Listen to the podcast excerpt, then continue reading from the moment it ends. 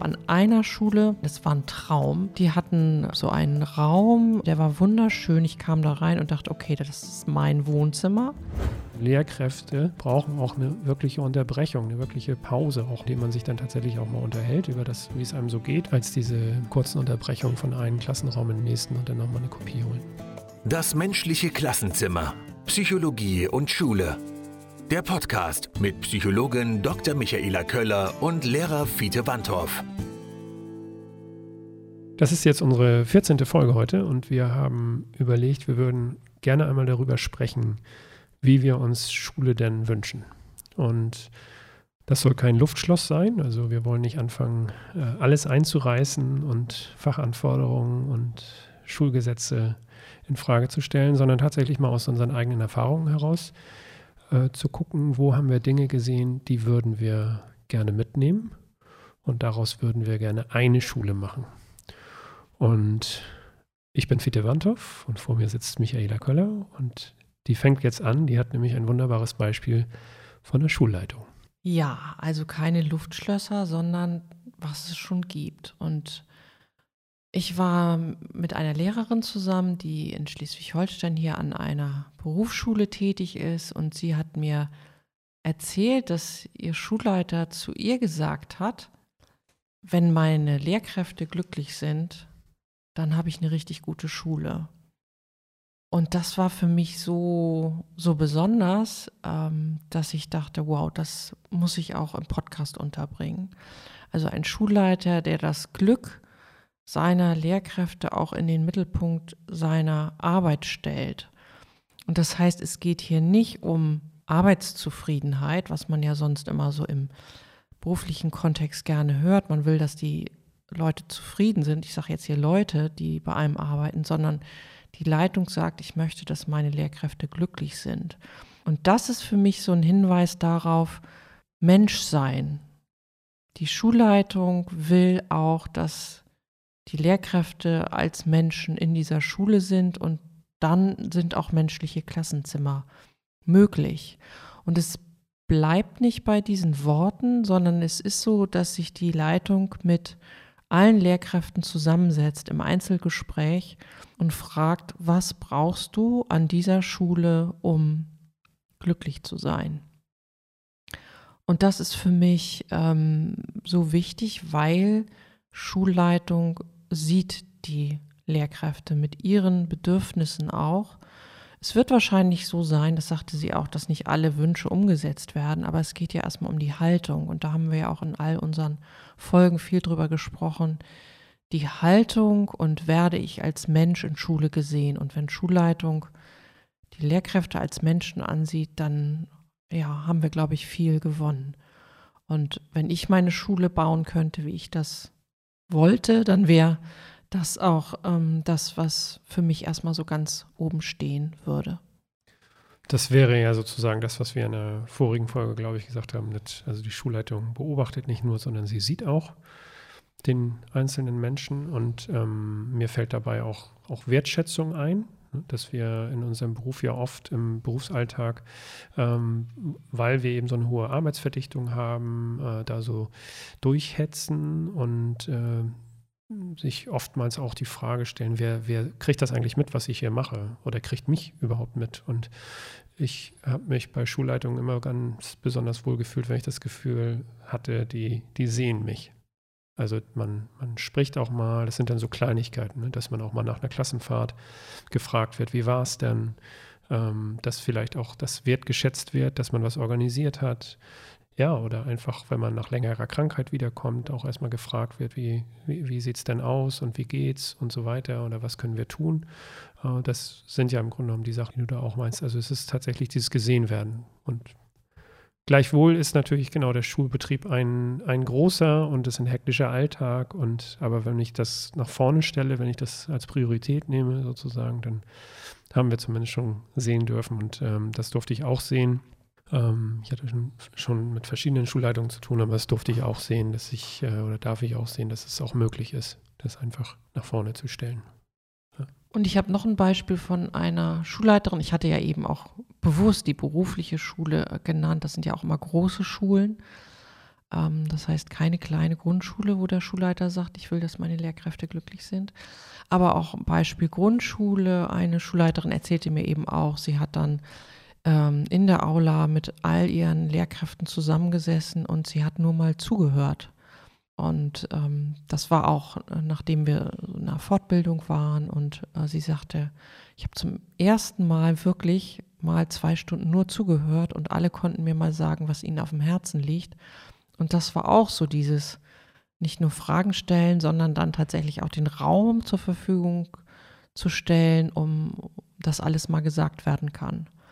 Und das war für sie auch, ähm, also so, sie sagte, das, das Klima hat sich total verändert. Und ihr war vorher gar nicht so bewusst, dass sie gar nicht richtig zugehört hatte. Ja, das auch nochmal so als Beispiel für eine gute Leitung. Kommunikation. Ja. Wieder das Thema. Genau.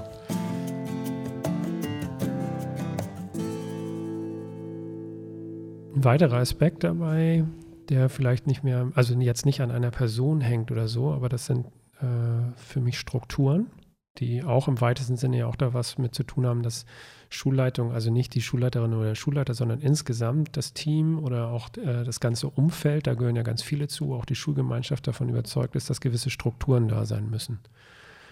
Und da fällt mir zum Beispiel ein, dass ich bei ganz vielen höre ich immer wieder, ja, wir wünschen uns mehr Teamwork. So. Und da würde ich mir wünschen, dass in einer Schule sozusagen, dass man da die Räume, also zeitlichen Räume schafft und auch die, und manchmal sind es auch bauliche Situationen. Also ich weiß, dass es Schulen gibt, wo, äh, wo es kleinere Lehrerzimmer gibt, weil wir Teams natürlich nur in kleineren, also mit kleineren Gruppen richtig funktionieren. Oh, ich habe schon sehr positive Dinge gehört von Schulen, die jetzt zum Beispiel in Jahrgangsteams auch arbeiten, wo man sich gegenseitig in der Fachschaft dann zum Beispiel ja, aufteilt, wer welche Einheit vorbereitet. Man ist im, im regen Austausch miteinander. Und das hat aus meiner Sicht den Vorteil, dass man, ja, dass man nicht dieses Gefühl hat, allein zu sein und äh, bei bestimmten Hürden oder Schwierigkeiten das auch eben austauschen kann. Und das setzt aber natürlich voraus, dass man auch, dass man offen ist. Also, dass wir eben alle Fehler machen und dass ich meine Stärken habe, aber eben auch meine Schwächen und dann eben halt auch offen aufeinander zugehen kann und sagen kann, so ich, das und das kann ich nicht so gut oder da brauche ich mal Hilfe und so. Und das, ja, das würde meine Schule haben sollen, sozusagen. Und ich würde das hier aber gern auch noch erweitern wollen. Vielleicht meinst du es auch schon so, aber das ist das, was ich erlebt habe, dass innerhalb von Teams äh, in Schule war quasi alles selbst organisiert. Das heißt, die Teams haben selber ihre Unterrichtspläne gemacht, die haben selber entschieden, wann sie sich zu Teamsitzungen treffen. Also das waren jeweils total autonome Gruppen von Lehrkräften innerhalb von Schule. Das war so organisiert, dass das eben auch funktionieren konnte. Und da ist dann ja auch so dieses Thema Selbstwirksamkeit. Wir können unsere eigenen Bedürfnisse ähm, mehr einbringen, aber haben gleichzeitig auch die Gesamtverantwortung. Das ist da ja so richtig realisiert worden und das wäre für mich jetzt so als anzustrebendes Ideal schon sehr, sehr wichtig. Mhm. Ich habe das mal, äh, ich habe an der Berufsschule gearbeitet und da war das so, dass wir einmal die Woche für anderthalb Stunden im Schulvormittag eine Teamsitzung hatten. Und die Schülerinnen und Schüler hatten sogenanntes eigenverantwortliches Arbeiten. Die äh, Lehrkräfte da draußen, die schon ein bisschen länger dabei sind, die lächeln jetzt wahrscheinlich. Eigenverantwortliches Arbeiten, haha.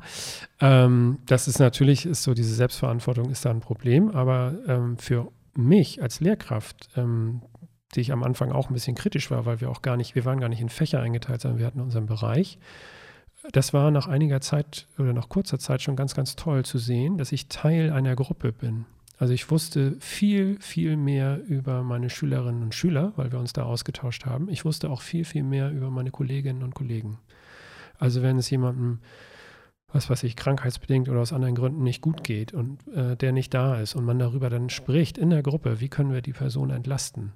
Und das, das macht etwas mit einem oder das hat etwas mit mir gemacht. Also ich habe mich als Teil wirklich eines Teams gefühlt auch.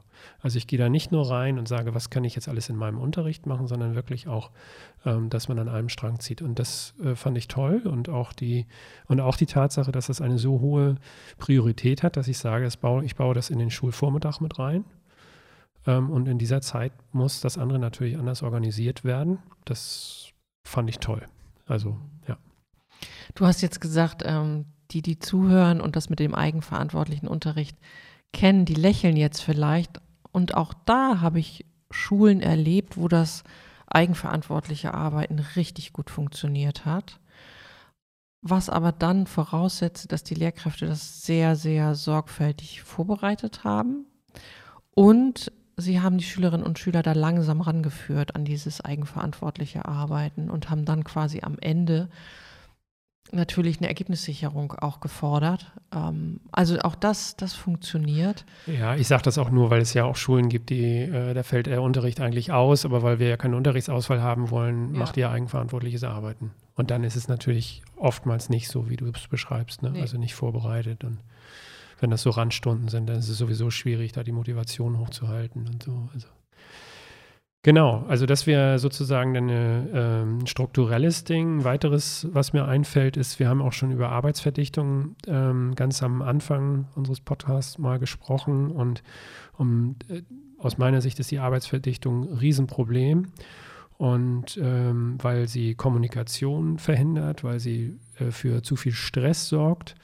und äh, deswegen würde ich mir wünschen, dass diese Schule, diese Wunschschule eine einen anderen Rhythmus hat. Also dass man wirklich sagt, also sowohl für Lehrkräfte als auch für Schülerinnen und Schüler, dass die Pausen größer sind, dass man, und das gibt es an Schulen, dass man sagt, man hat 20 Minuten Pausen und nicht, nicht das längste ist jetzt irgendwie eine Viertelstunde. Ich habe gute Erfahrungen gemacht, auch mit 90 Minuten Rhythmus. Das geht natürlich immer zu Lasten auch von sicherlich von anderen Aspekten, aber es hat definitiv mehr Ruhe in den Schulalltag gebracht. Es verhindert auch ein Stück weit äh, den Frontalunterricht, weil ich das gar nicht durchhalte, in 90 Minuten lang frontal was zu machen, sondern ich muss mir andere Sachen einfallen lassen und, äh, und die Schüler haben nicht so einen äh, schweren Schulranzen.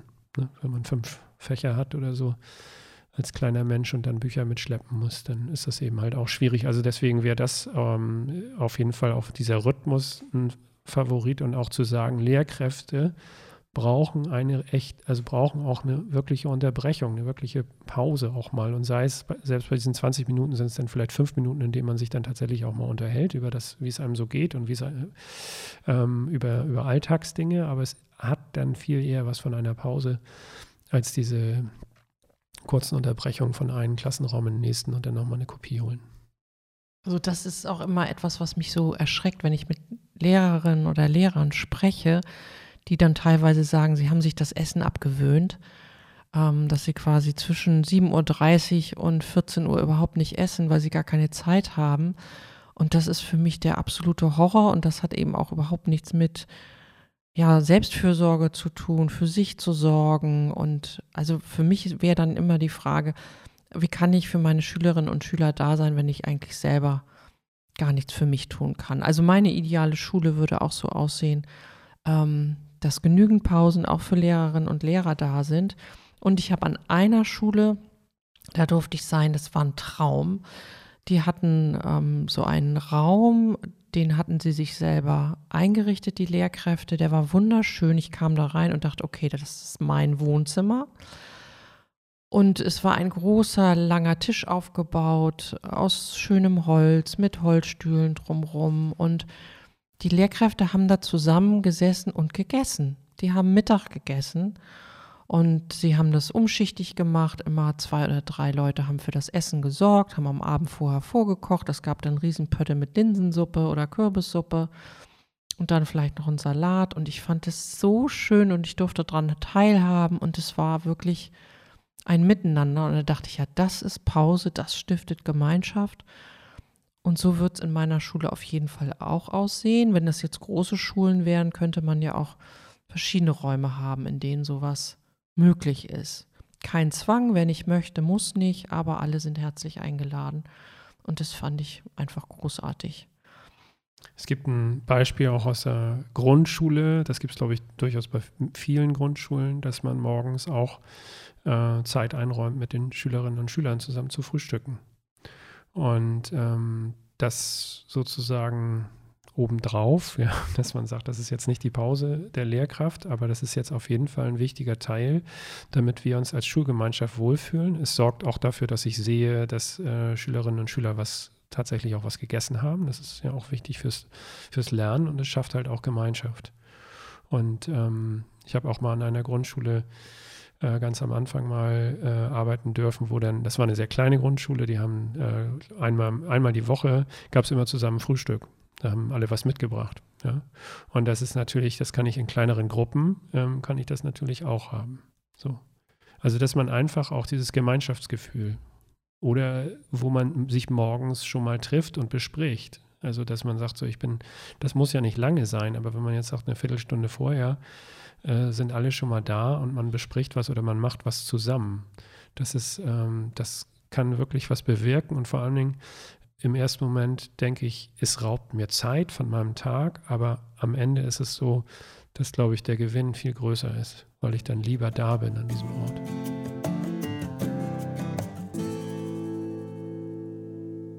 Ich würde jetzt mit einem weiteren Thema hier kommen, und zwar die Beteiligung von Schülerinnen und Schülern eigentlich bei allem. Also das war so, dass ich jetzt in Vorbereitung auf diesen Podcast auch noch mal im Internet recherchiert habe, wie sehen eigentlich die Traumschulen von Kindern aus, wenn man sie fragt. Und wenn man schaut, dann findet man ganz, ganz viele Dinge, die die Schülerinnen und Schüler sich wünschen. Und was ich eigentlich bei allen gesehen habe, also es waren Grundschüler und äh, Schülerinnen und Schüler weiterführender Schulen und also es war alles dabei und bei allen war eigentlich zu sehen, sozusagen auch der Wunsch, in Schule zu gehen. Also nicht die Schule abzuschaffen und was ganz anderes, sondern Schule ist irgendwie auch was, was offensichtlich was Wichtiges und was Zentrales. Und das so als, ja, als Richtschnur auch zu sehen, dass Kinder und Jugendliche auch in Schule sein wollen, ähm, das habe ich da für mich mitgenommen. Und ich war in, in einer Schule, wo mich das zutiefst äh, beeindruckt hat. Das waren Kinder, die behindert waren, was das Geistige anbetrifft. Und was das Tolle war, dass alle sich einbringen durften. Die haben dann auch einen Schülerrat gehabt und die durften alles mitbestimmen. Und das war jetzt nicht so, das war keine Makulatur oder so Schein, sondern die haben mit den Lehrkräften zusammengesessen und konnten sagen, was sie brauchen, was ihnen wichtig ist jeder auf seine Art und die Schule hat versucht, das so umzusetzen.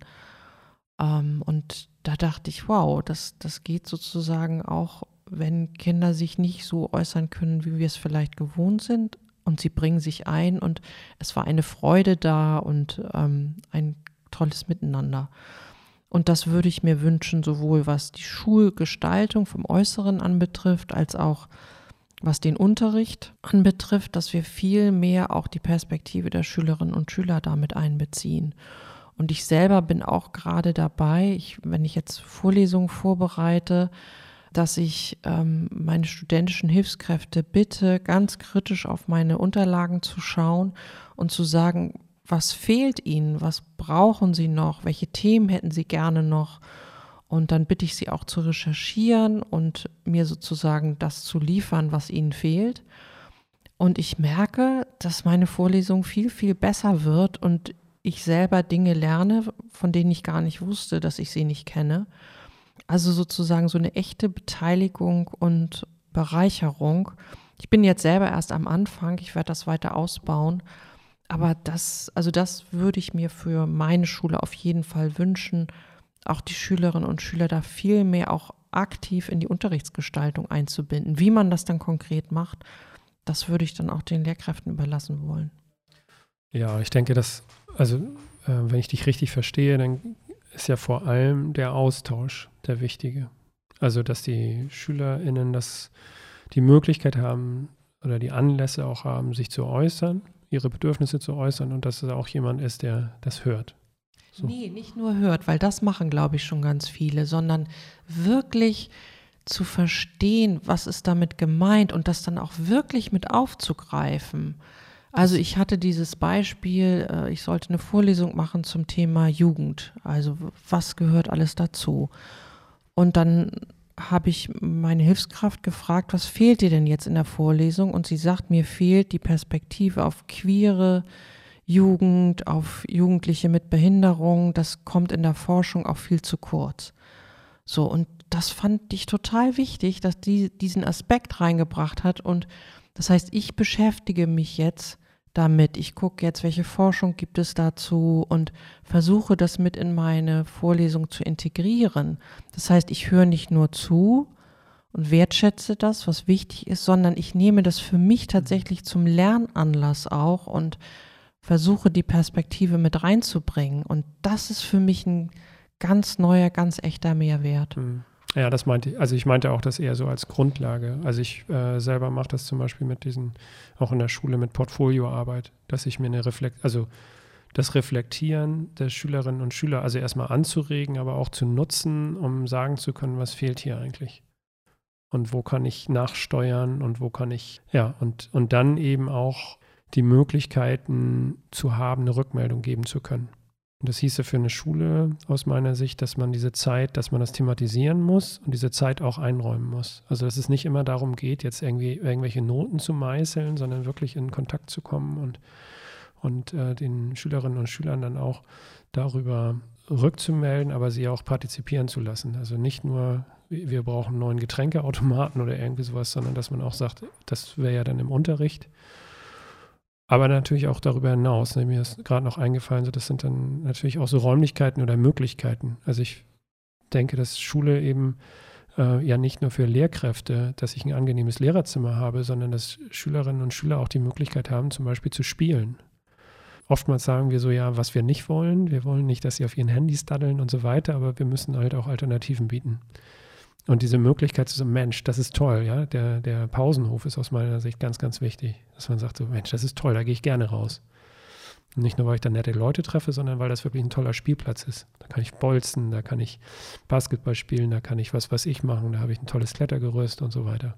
Und das wäre auf jeden Fall auch ein Aspekt, wo man einfach mal äh, nicht nur immer diesen Fachbezug oder was müssen wir fachlich alles lernen, sondern einfach dem auch mal Rechnung trägt, dass das halt auch ein Lebensraum ist. Ja, und wenn es um Schulhofgestaltung geht, dass wir dann nicht irgendwelche Erwachsenen wieder bitten, Pläne zu machen, sondern dass die Kinder sagen, was sie brauchen, Rückzugsmöglichkeiten, Möglichkeiten mit den Händen irgendwas zu machen oder keine Ahnung was. Also ich würde mich gar nicht trauen zu entscheiden, was die Kinder brauchen, sondern ich würde sie einfach fragen wollen oder die Jugendlichen, die brauchen ja auch ja, oder es gibt ja auch tolle Beispiele. Ne? Also ich jetzt bei meinen Söhnen in der Grundschule war das so, die hatten, die hatten einen kleinen Kletterpark da und hatten eine kleine eine Torbox und hatten alles Mögliche an Sachen. Und, und also das ist wirklich ein ganz, ganz vielseitiger Pausenhof. So. Also es gibt diese Sachen, die müssen nicht erfunden werden, sondern man muss sich nur umgucken und sagen, man, man muss bloß aufhören zu sagen, wenn die in die fünfte Klasse kommen, dann brauchen sie das alles, brauchen nicht, sie mehr. Das nicht mehr. Jetzt, mhm. jetzt werdet mal schnell groß. So. Mhm.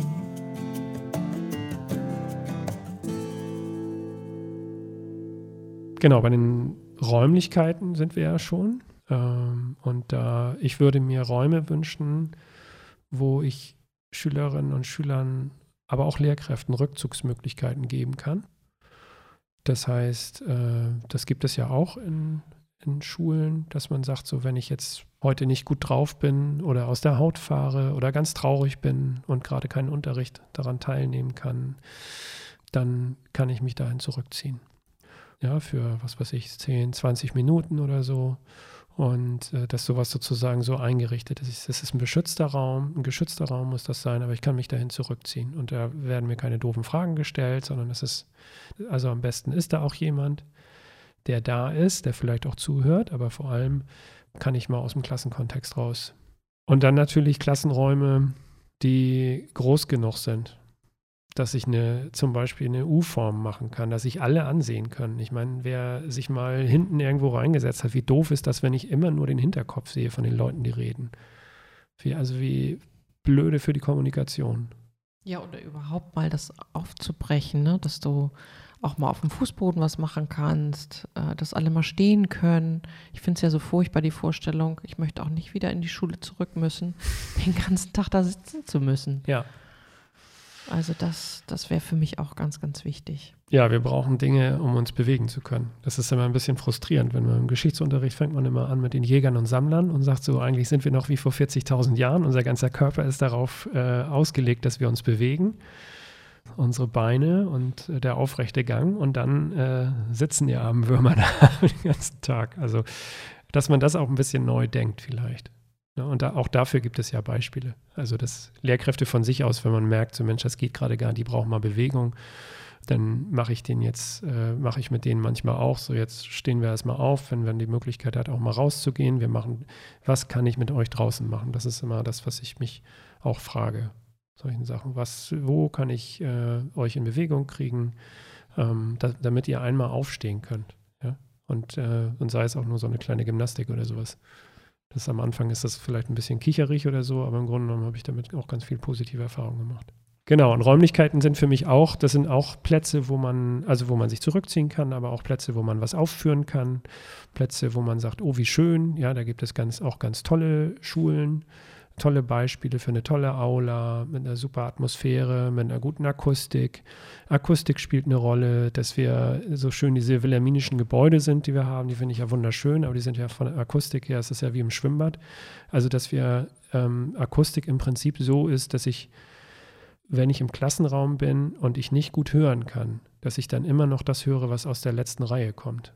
Denn es ist nicht nur so, dass wir ja alternde Kollegien haben. Ich selber höre auch nicht mehr so gut, obwohl so alt bin ich eigentlich noch gar nicht, aber ich höre nicht mehr so gut. Und ähm, sondern wir haben natürlich auch viele Kinder, die nicht gut hören. Und die das dann aber auch mitunter nicht sagen mögen. Und deswegen äh, wäre Akustik auf jeden Fall ein Thema.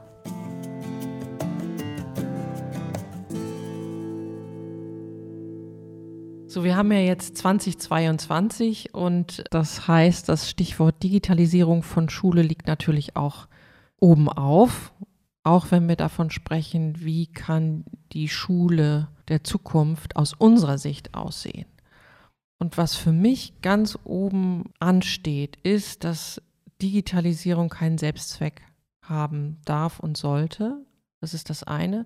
Und das andere ist aber auch, dass unsere Lebensrealität ja inzwischen auch digital ist. Und das sollte sich dann auch in der Schule abbilden. Das heißt, dort, wo Digitalisierung sinnvoll ist, wo wir Tools verwenden können, wo es das Lernen erleichtert, da ja, aber eben nicht als Selbstzweck und äh, für mich eben nicht, ähm, alles muss jetzt digital sein, weil ich schon den Eindruck habe, dass viele Kinder und Jugendliche auch so ein Stück weit entfremdet sind von dem, was, was draußen ist. Und das ist ja auch noch Realität. Also in der Natur sein, ähm, wie entstehen Dinge, welche Tiere gibt es und so weiter. Das klingt jetzt so ein bisschen sozialromantisch, aber ich finde es trotzdem wichtig, das immer, immer wieder zu betonen. Ähm, wir können nicht nur auf Digitalisierung setzen oder das ist nicht das Einzige, was zählt, aber es ist ein großer Teil unseres Lebens und insofern muss es auch ein Teil von Schule sein. Ja, ich denke, also dem kann ich nur zustimmen und äh, ergänzend vielleicht noch, also es sollte so sein, dass jeder die Möglichkeit hat, digital zu arbeiten. Das sollte sichergestellt sein, dass sowohl die Lehrkräfte als auch die Schülerinnen und Schüler entsprechende Gadgets haben, also entsprechende ähm, Endgeräte haben, Zugang zu Endgeräten haben, diese Endgeräte aber auch ähm, zumindest im Rahmen der Schule auch so gesichert sind, dass ich äh, mir zwar Informationen, bestimmte Informationen besorgen kann, aber bestimmte Dinge eben halt auch nicht möglich sind. Also äh, Stichwort Mobbing zum Beispiel, dass man äh, auch nicht vergisst, dass Schule eben halt auch ein, ein, Schutzraum sein muss, ein beschützter Raum und dass das sich eben halt auch aufs, aufs Internet bezieht ich sehe schon ganz große Vorteile, was die Kommunikation angeht, was den Austausch angeht, dass wir, es viel leichter ist, Material auszutauschen, indem man einfach einen Ordner anlegt für Kolleginnen und Kollegen und sagt, hier, das äh, so und so machen wir das. Interessanterweise, ähm, aus meiner Erfahrung heraus, ist das ein ganz schwieriges Thema. Also ich weiß nicht, ob es an Schulformen liegt oder sowas. Ich weiß nicht, ob es ein gymnasiales Thema ist, aber auf jeden Fall das auch aufzubrechen, dass ich nämlich meine Materialien teilen mag. Ich glaube, es hängt auch ein bisschen damit zusammen, dass dem einen oder anderen das immer ein bisschen unangenehm ist, wenn die Sachen nicht perfekt ausgearbeitet sind oder so. Also das ist dann wieder dieser Perfektionismus.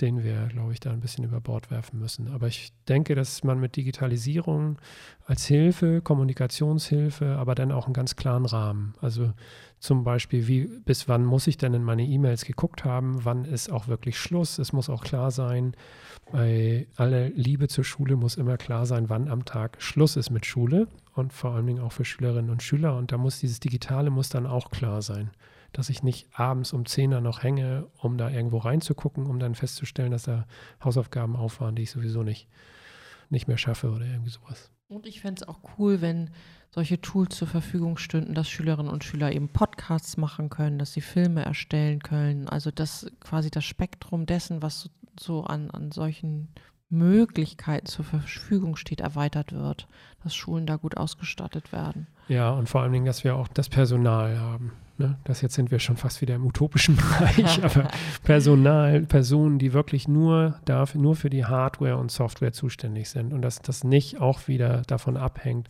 dass man Lehrkräfte hat, die das irgendwie auf der einen Seite können und die in irgendeiner Form sich da dann noch zusätzlich betätigen mögen ähm, sondern das müsste tatsächlich anders strukturiert sein.